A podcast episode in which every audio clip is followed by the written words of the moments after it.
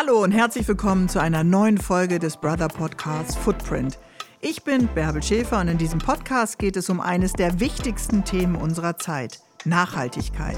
Wie soll unsere Zukunft aussehen? Wie können wir sie aktiv mitgestalten und nachhaltiger mit unserer Umwelt umgehen? Ich spreche mit Menschen, die inspirieren, sich engagieren oder mit Expertinnen und Experten, die sich intensiv mit den Herausforderungen unserer Zeit und denen der kommenden Generation auseinandersetzen. Mein heutiger Gast ist Friedel Hütz-Adams und wir sprechen über das Thema Wirtschaft und soziale Gerechtigkeit. Jetzt aber viel Spaß mit Footprint und wenn ihr noch mehr über Nachhaltigkeitsinitiativen von Brother erfahren möchtet, schaut auf brother.de/slash Nachhaltigkeit vorbei. Friedel Hütz-Adams ist mein Gast jetzt bei Footprint in unserem Podcast. Sie sind wissenschaftlicher Mitarbeiter am Südwind-Institut für Ökonomie und Ökumene. Das Ziel des Instituts ist genau was? Guten Morgen. Guten Morgen. Ja, wir sind tatsächlich vor über 30 Jahren, 1991, gegründet worden mit dem Ziel, Wirtschaft, Ökonomie zu analysieren. Und Ökumene steht hier für den Begriff der Weltverantwortung, um da eben zu gucken, wie sieht das eigentlich aus in der Weltwirtschaft und wo müssten Dinge eigentlich verändert werden. Damit es eine gerechtere Welt äh, wird, Gibt es das? Wirtschaftliche Gerechtigkeit? Naja, man kämpft überall drum. Das ist ja hier in Deutschland nicht anders. Also wenn man sich die Auseinandersetzungen in Deutschland um Arbeitsrecht und Löhne in den letzten Jahrhunderten anschaut, äh, dann hat es auch hier in Deutschland erst eine Durchsetzung von Gerechtigkeit in einer Industriegesellschaft gegeben. Und ähm, ähnliche Auseinandersetzungen beobachten wir halt weltweit. Also das ist nicht so untypisch, aber es ist immer, Gerechtigkeit ist immer auch eine Frage von Macht. Und wer wenig Macht hat, wird oft sehr ungerecht behandelt. In Ihren Forschungsprojekten befassen Sie sich ja mit sozialen und ökologischen Problemen der Wertschöpfungskette ganz verschiedener Produkte. An welche Produkte oder mit welchen Produkten arbeiten Sie oder an welche Produkte denken Sie ganz besonders? Es ist so ein Schwerpunkt der letzten Jahre bei mir persönlich war die Frage, wo kommt unser Kakao her? Und da ist die Antwort, äh, Kakao wird über 70 Prozent der Welternte in Westafrika angebaut. Und dann war die nächste Frage, wie kann es eigentlich sein, dass Bäuerinnen und Bauern den Grundstoff für ein Luxusprodukt für Schokolade herstellen, äh, anbauen seit Jahrzehnten? Und dass man gleichzeitig dann eine Studie nach der anderen sieht über Menschenrechtsverletzungen bis hin dazu, dass in den beiden Hauptanbauländern geschätzt 1,5 Millionen Kinder auf Kakaoplantagen arbeiten. Wir haben nebenher aber auch noch zu Kaffee gearbeitet, äh, zu Palmöl, Kollegen, Kolleginnen, zu Bekleidung, äh, auch zu Geldanlagen. Wie lege ich eigentlich mein Geld an, um Gerechtigkeit zu fördern? Also wir decken hier ein breites Feld ab. Und wenn ich Sie richtig verstehe, haben wir jetzt anlässlich der Fußball-WM in Katar auf äh, Menschenrechtsverletzungen ganz genau geschaut. Aber bei den ähm, Arbeitsbedingungen zum Beispiel, bleiben wir beim Thema Kakao, Palmöl, äh, haben, hatten wir überhaupt keinen genauen Blick darauf. Wir haben konsumiert, ohne nachzudenken. Das kommt immer wieder vor. Also bevor wir bei Südwind Studien zu Kakao veröffentlicht haben, das war so ab 2009, war Kakao in Deutschland seltsamerweise, das war in Großbritannien oder in den USA anders, überhaupt kein Thema. Ähm, Katar hat sich eigentlich auch niemand wirklich mit beschäftigt und viele Leute sind ja auch in die Golfregion in Urlaub äh, geflogen und ähm, ja, die gleichen Bauarbeiter, die ähm, bei der WM beteiligt waren, haben vorher auch Hotels für uns gebaut und äh, Strände angelegt. Das ist halt manchmal so, dass äh, Dinge in den Fokus der Öffentlichkeit rücken und teilweise auch wieder verschwinden. Und das heißt aber nicht, dass das immer die Dinge sind, wo die schlimmsten Missstände sind. Mhm. Warum ähm, sind Ihre Studien und Ihre Forschungsprojekte für uns in unserer westlichen Welt so wichtig? Welche Zusammenhänge, was würden Sie sich wünschen, wo wir den Blick mehr öffnen? Naja, wenn ich vielen Menschen erzähle, dass in einer Tafel Schokolade, wenn ich eine Vollmilchschokolade äh, nehme, beim heutigen Preis für sieben oder acht Cent nur Kakao drin ist, also mehr kostet der Kakao da drin nicht, und dann sage, Bäuerinnen und Bauern kriegen pro Tafel Vollmilchschokolade im Moment rund vier bis fünf Cent, und sind häufig so arm, dass Kinder mitarbeiten müssen, dann werden sich viele Menschen, die diese Studien lesen, fragen, warum zahlt man nicht einfach ein bisschen mehr für den Kakao und stellt diese Probleme ab, weil eigentlich möchte ich Schokolade genießen können, ohne das schlechte Gewissen zu haben, dass eventuell Kinder die Bohnen geerntet haben. Und wenn wir dann in den Studien aufdecken, wie hoch zum Teil Gewinnmargen von Unternehmen in der Branche sind oder dass in einer Tafel Schokolade unter Umständen mehr Geld für Werbung pro Tafel drinsteckt als für Kakao, dann haben wir noch eine weitere Frage, wo eigentlich Menschen von profitieren können, weil sie sollten dann bei Unternehmen nachfragen, warum das so ist, weil, wie gesagt, eigentlich möchte ich eine Schokolade genießen. Mhm. Und ähm, das versuchen wir halt in verschiedenen Wertschöpfungsketten immer wieder zu gucken, wie kriege ich eine Verbesserung hin. Denn das Ziel soll ja sein, dass ich an das Supermarktregal gehen kann und genießen kann. Aber wir haben doch jetzt das Lieferkettengesetz. Da könnten Sie sich doch jetzt entspannen, äh, lieber Herr Hütz-Adams, und sagen, alles wird gut. Naja, das Lieferkettengesetz, da haben wir als Nichtregierungsorganisation auch lange für gekämpft. Äh, wie gesagt, wir sind seit mehr als 30 Jahren im Geschäft und seitdem fordern wir eben auch den Gesetzgeber auf zu handeln. Weil es ist ja lange Zeit die Verantwortung auf Kundinnen und Kunden abgewälzt worden. Und das ist aber für Kunden und Kundinnen überhaupt nicht machbar, sich im Supermarkt danach zu erkundigen, wo kommt mein Kaffee her, wo kommt mein Kakao her, mein Orangensaft ist Palmöl in der Pizza und dann gehen wir noch zum Automobil und dann wird gefragt, wo kommen denn die Rohstoffe her und wie sind die Arbeitsbedingungen. Das ist privatisiert worden, diese Verantwortung, über Jahrzehnte und wir haben immer ein Gesetz gefordert. Jetzt ist aber so die nächste Frage, wir haben ein Gesetz, wie wird das Gesetz umgesetzt? Mhm. Ja, es gibt ja starke Lobbykräfte innerhalb der Industrie und auch innerhalb von einigen Parteien, die gesagt haben, das Gesetz sollte möglichst die Unternehmen nicht belasten wir alle wissen, aber wenn ich etwas verbessern will, auch im eigenen Verhalten, dann muss ich mich anstrengen. Und das wird ohne Belastungen nicht gehen. Mhm. Strengen sich denn die äh, Unternehmen schon genug an, um die, nach, äh, um die Herstellungsbedingungen nachhaltig äh, zu verbessern? Das ist verschieden von Unternehmen zu Unternehmen. Und das ist ja auch so ein Problem, warum wir so ein Gesetz brauchen. Also bisher war es ja so, wer am billigsten einkaufte, war am billigsten auf dem Regal und hatte den höchsten Marktanteil.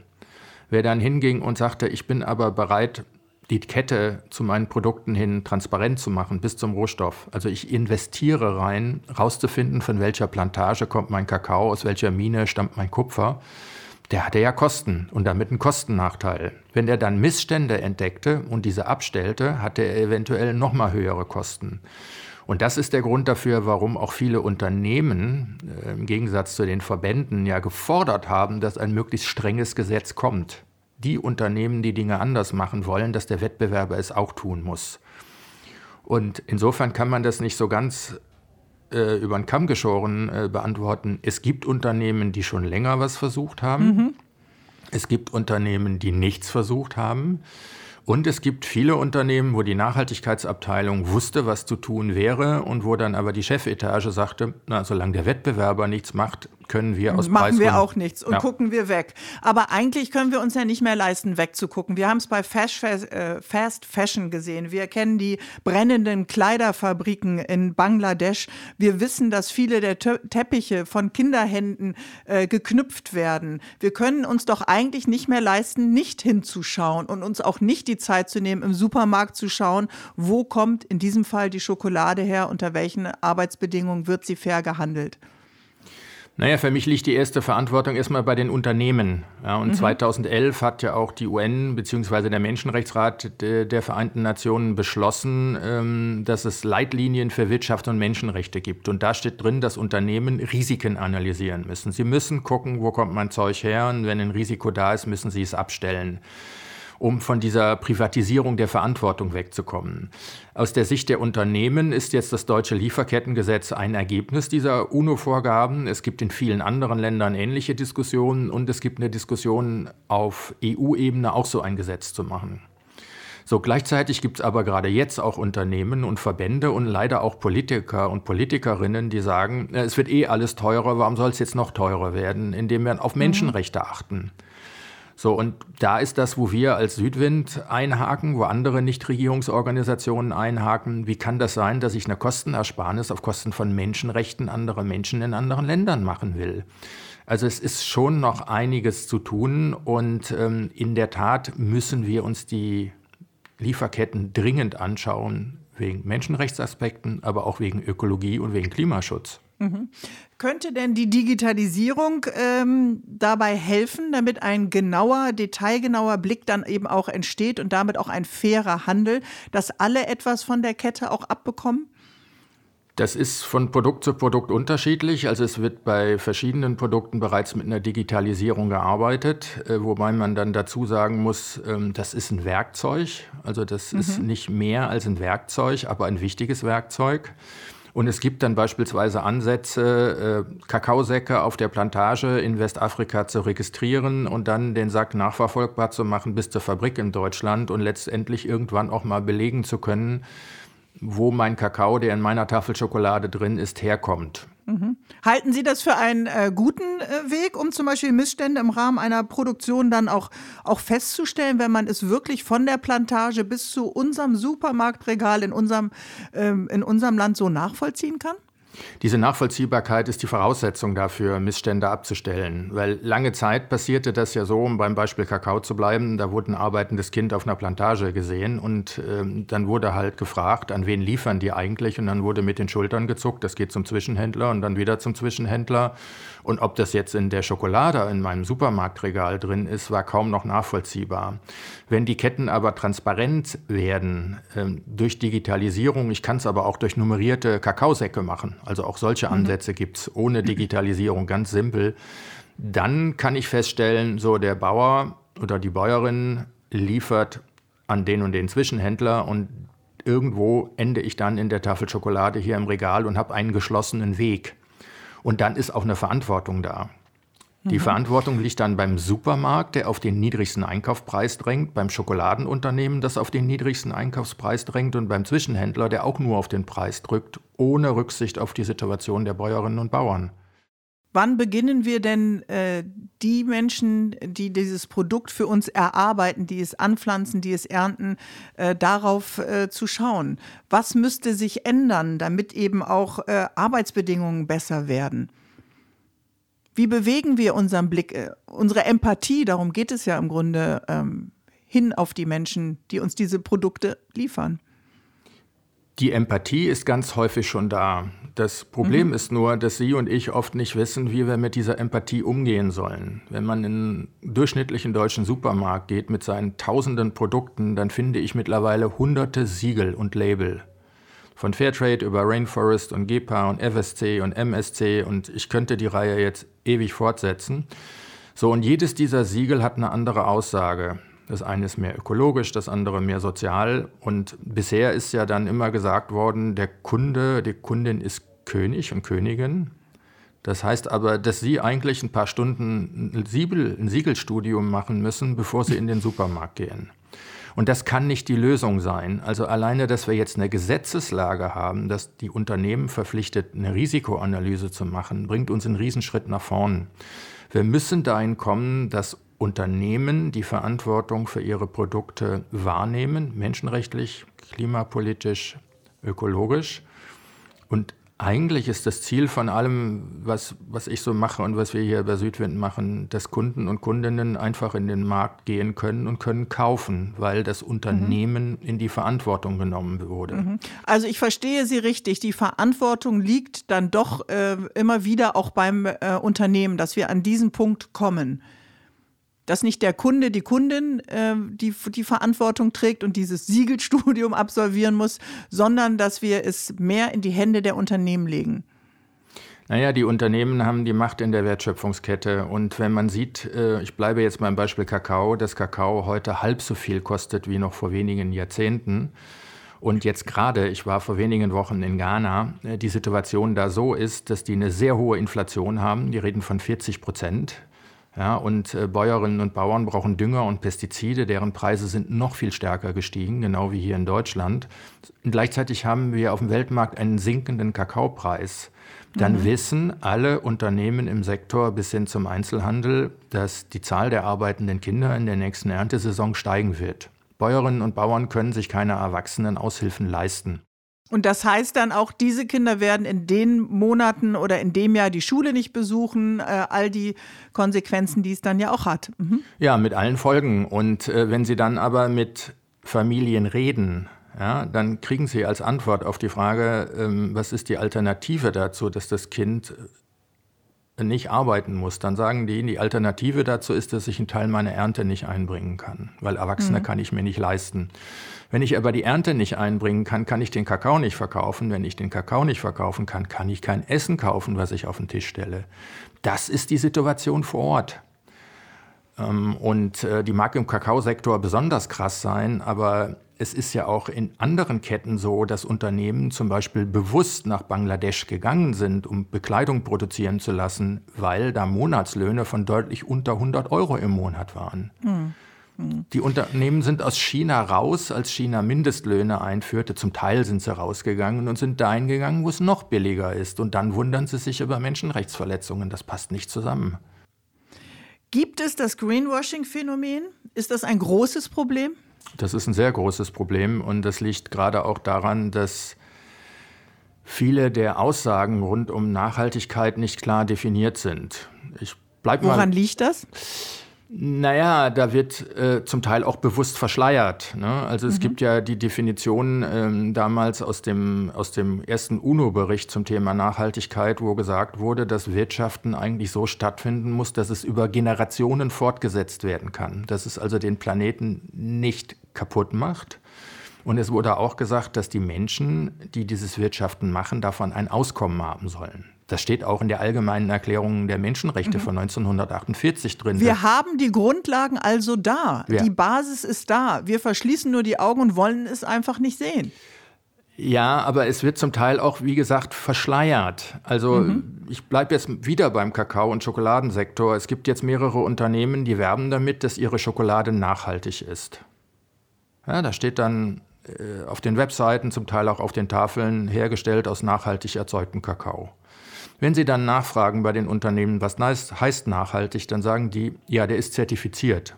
Wenn Sie dann fragen, können Sie denn garantieren, dass da die Menschen ein Auskommen haben, ein existenzsicherndes Einkommen vom Kakao, dann sagen die nein.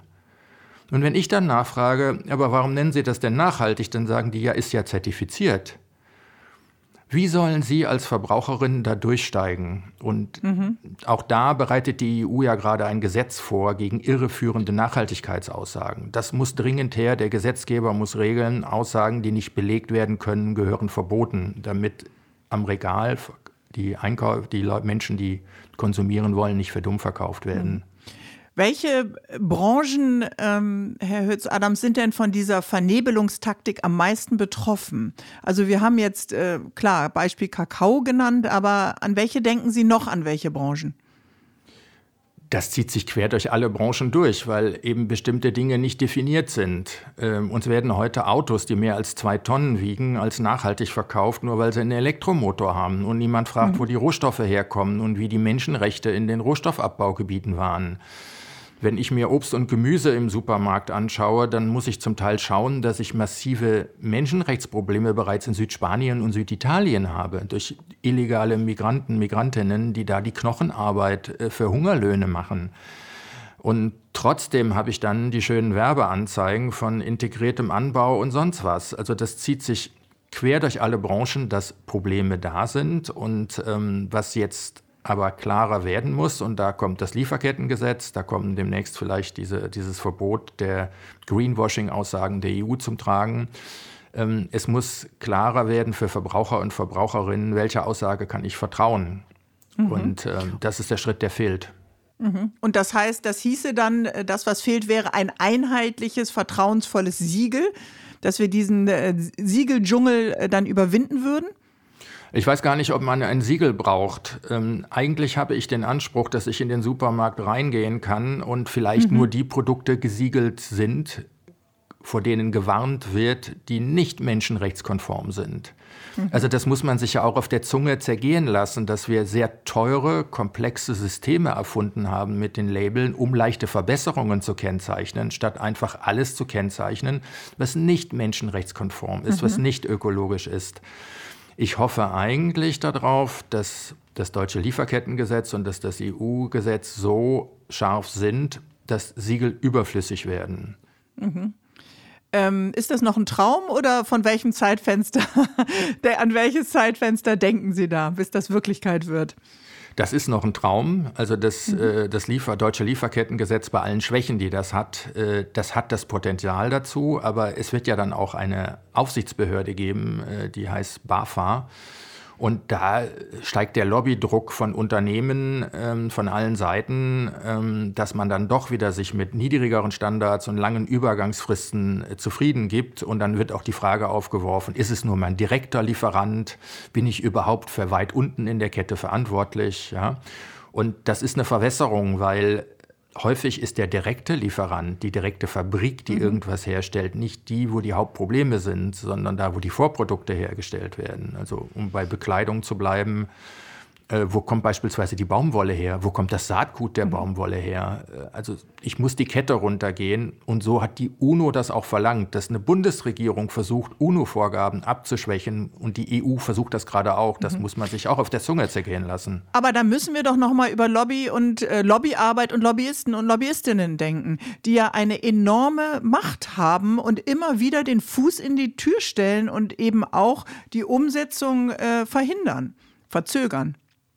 Das ist bei dem Lieferkettengesetz ganz klar zu beobachten. Äh, und das ist natürlich auch verheerend, weil die großen Verbände, also auch BDI und BDA und wie sie alle heißen, die haben lange versucht, dieses Gesetz zu verhindern, statt mit ihren Mitgliedern daran zu arbeiten, Menschenrechte in ihren Ketten umzusetzen. Mhm. Und wenn ich dann das Argument gehört habe, deutsche Unternehmen seien ja vorbildlich und in den deutschen Lieferketten liefe es besser als bei anderen Unternehmen, dann frage ich mich, Warum kann ich dann nicht für ein Gesetz sein? Wenn ich das eh alles erfüllen kann, ist es ja kein Problem. Hm. Also das ist ein Kampf, den man über Jahre geführt hat mit einem Riesenaufwand, hm. statt zu gucken, wie kriege ich was verbessert. Herr Hütz-Adams, Sie wirken äh, wie jemand, der äh, sich auf jeden Fall emotional im Griff hat, ein, ein, einen ruhigen äh, äh Blutdruck. Aber was regt Sie richtig auf bei diesem Thema? Es regt mich einiges auf bei diesem Thema. Äh, also wenn ich dann beispielsweise die Äußerungen bestimmter Unternehmen oder Verbände höre, das tut mir leid, aber das ist zum Teil auch verlogen. Die wissen genau, was in ihren Wertschöpfungsketten passiert. Mhm. Ich habe nur im Laufe der Jahre gelernt, äh, dass eine ruhige Darstellung ähm, von Argumenten oft mehr hilft als Emotionen. Mhm. Aber es ist schon schwierig für mich. Also gerade auch, wie gesagt, ich war gerade in Ghana wir haben da einen Workshop mit Bäuerinnen und Bauern gemacht und Tage später sitzen sie dann mit Unternehmen zusammen und sagen, wir brauchen einen höheren Preis und dann sagen die Unternehmen, ja, den Preis, den macht der Weltmarkt. So, und wenn Sie dann auch noch, das war aber schon noch in Ghana auf der Tagung mitkriegen, dass hier in Deutschland auf einer Tagung gesagt wird, dass der Schokoladenpreis steigt, weil ja die Kosten für die Milch- und Zuckerproduktion so gestiegen sind. Und haben dann Bauern und Bäuerinnen vor sich sitzen, die sagen, was ist mit uns? Hm. Nur weil wir vor die deutschen Firmenzentralen nicht gehen können und demonstrieren können, weil wir hier in Ghana irgendwo im Hinterland sitzen, werden wir mit weniger Geld abgespeist als vorher? Ja? Sie haben keine Macht, also können Sie es nicht durchsetzen. Sie können hier nicht demonstrieren, also wird der Preis noch weiter gedrückt. Mhm. Wie bekommen wir die Stimmen der Bauern und der Bäuerinnen dann lauter? Die Frage ist nicht so sehr, für mich, wie viele Bäuerinnen und Bauern wir hier anhören wollen, weil die Unternehmen wissen ja, dass es so ist. Mhm. Sondern die Frage ist, wie wir die Unternehmen dazu verpflichtet bekommen, endlich das umzusetzen, was sie genau wissen, was nötig ist, was einige der Unternehmen auch wollen, ne, um das nochmal zu betonen.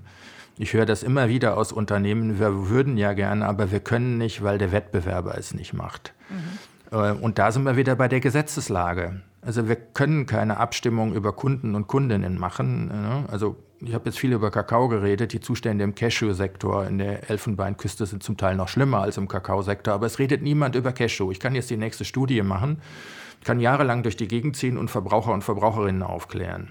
So, aber die Unternehmen müssen jetzt eine Risikoanalyse machen. Die Unternehmen mit dem Lieferkettengesetz stellen fest, dass das Risiko ganz groß ist und jetzt müssen sie endlich handeln. Sie müssen Preise zahlen, von denen Familien leben können, egal mhm. was der Markt gerade mhm. hergibt. Das Wissen ist da, die Erkenntnisse sind da und wir haben noch gemeinsam unsere schnelle Fragerunde vor uns, lieber Hütz-Adams. Sind Sie bereit? Ja. Gut, kurze Antwort. Welche drei Maßnahmen müsste man im Alltag, kann man im Alltag umsetzen? Gesetze einfordern, bei mhm. Unternehmen anfragen, was sie tun, um das alles umzusetzen und an dritter Stelle dann vielleicht doch mal auf Siegel und Aussagen achten, aber wirklich an dritter Stelle. Ist das Glas halb leer oder halb voll? Ist es fünf vor zwölf oder schon fünf nach zwölf? Also aus der Sicht vieler Betroffener in Ländern, wo unsere Produkte herkommen, ist das Glas erstmal zu klein weil zu wenig Geld an sie geht. Äh, also von daher finde ich die Frage schwierig zu beantworten, aber wir haben fünf vor zwölf und wir müssen was tun. Wir haben die Energiekrise, wir haben die Inflation, wir haben einen Krieg in Europa, für alle, für viele ein hartes Jahr. Alle haben etwas gemerkt, es verändert sich hier tatsächlich etwas. Was sollte sich konkret in unserer Gesellschaft ändern? Wir sollten das Bewusstsein noch verstärken, dass wir für das, was wir täglich mit unserem Einkauf machen, ähm, eine Mitverantwortung dafür tragen, was in Lieferketten passiert. Und wir sollten einfordern von Unternehmen, die im Moment gerade in der Krise zum Teil Rekordgewinne fahren, dass sie ihre menschenrechtlichen Verantwortung mhm. wahrnehmen. Der Letzte, der es noch nicht verstanden hat, äh, warum ist Nachhaltigkeit so wichtig? Weil es ohne Nachhaltigkeit kein Fortbestand des Lebens auf diesem Planeten geben wird, so wie wir ihn uns eigentlich wünschen, ökologisch und sozial. Welche drei Nachhaltigkeitsziele sollten für Sie auf jeden Fall bis 2030 erreicht werden? Ähm, eine massive CO2-Reduktion, um den Klimakollaps, also eine massive Krise werden wir kriegen und haben wir schon, um einen Kollaps zu verhindern, die Durchsetzung von Menschenrechten in, äh, in weltweiten Lieferketten und ähm, verbunden auch mit ökologischen Forderungen eine Schutz, einen Schutz der Biodiversität. Was bedeutet Nachhaltigkeit für Sie? Dass ich zumindest zum größten Teil Produkte konsumiere, die ökologisch und sozial so hergestellt worden sind, dass ich mit ruhigem Gewissen schlafen kann, wenn ich sie kaufe. Auf welche Produkte aus dem Ausland, ähm, wonach es vielleicht dann doch mal ein Gelüste oder eine Sehnsucht gibt, verzichten Sie ganz bewusst im Alltag? Auf alles, was nach Deutschland geflogen wird. Mhm. Was bedeutet eine gerechte Weltwirtschaft für Sie? Eine gerechte Weltwirtschaft bedeutet, dass alle Teilnehmenden an dieser Wirtschaft, also vom Beginn der Produktionsketten bis zu mir, Löhne verdienen, die ihre Existenz sichern, existenzsichernde Löhne, die das zumindest die Mindestbedürfnisse abdecken und äh, die auch ökologisch und sozial so ausgewogen ist, dass man sie noch auf Jahrzehnte weiter betreiben kann, ohne den Planeten zu ruinieren wirtschaftlich, soziale und ökologische Gerechtigkeit, äh, Missstände und Armut im Ausland äh, beeinflussen. Ein Beispiel. Wie können wir das machen? Bei der Bundesregierung einfordern, dass das Lieferkettengesetz umgesetzt wird, und zwar scharf und im Wortlaut und nicht abgeschwächt durch Lobbyarbeit. Bei Unternehmen anfragen, die ja jetzt unter das Gesetz fallen, die großen Unternehmen ab dem 1.1 wie sie das Ganze umsetzen und ob sie Risiken ausschließen. Und ein letzter Punkt ist dann beim privaten Konsum an einigen Stellen sich die Frage zu stellen, brauche ich das?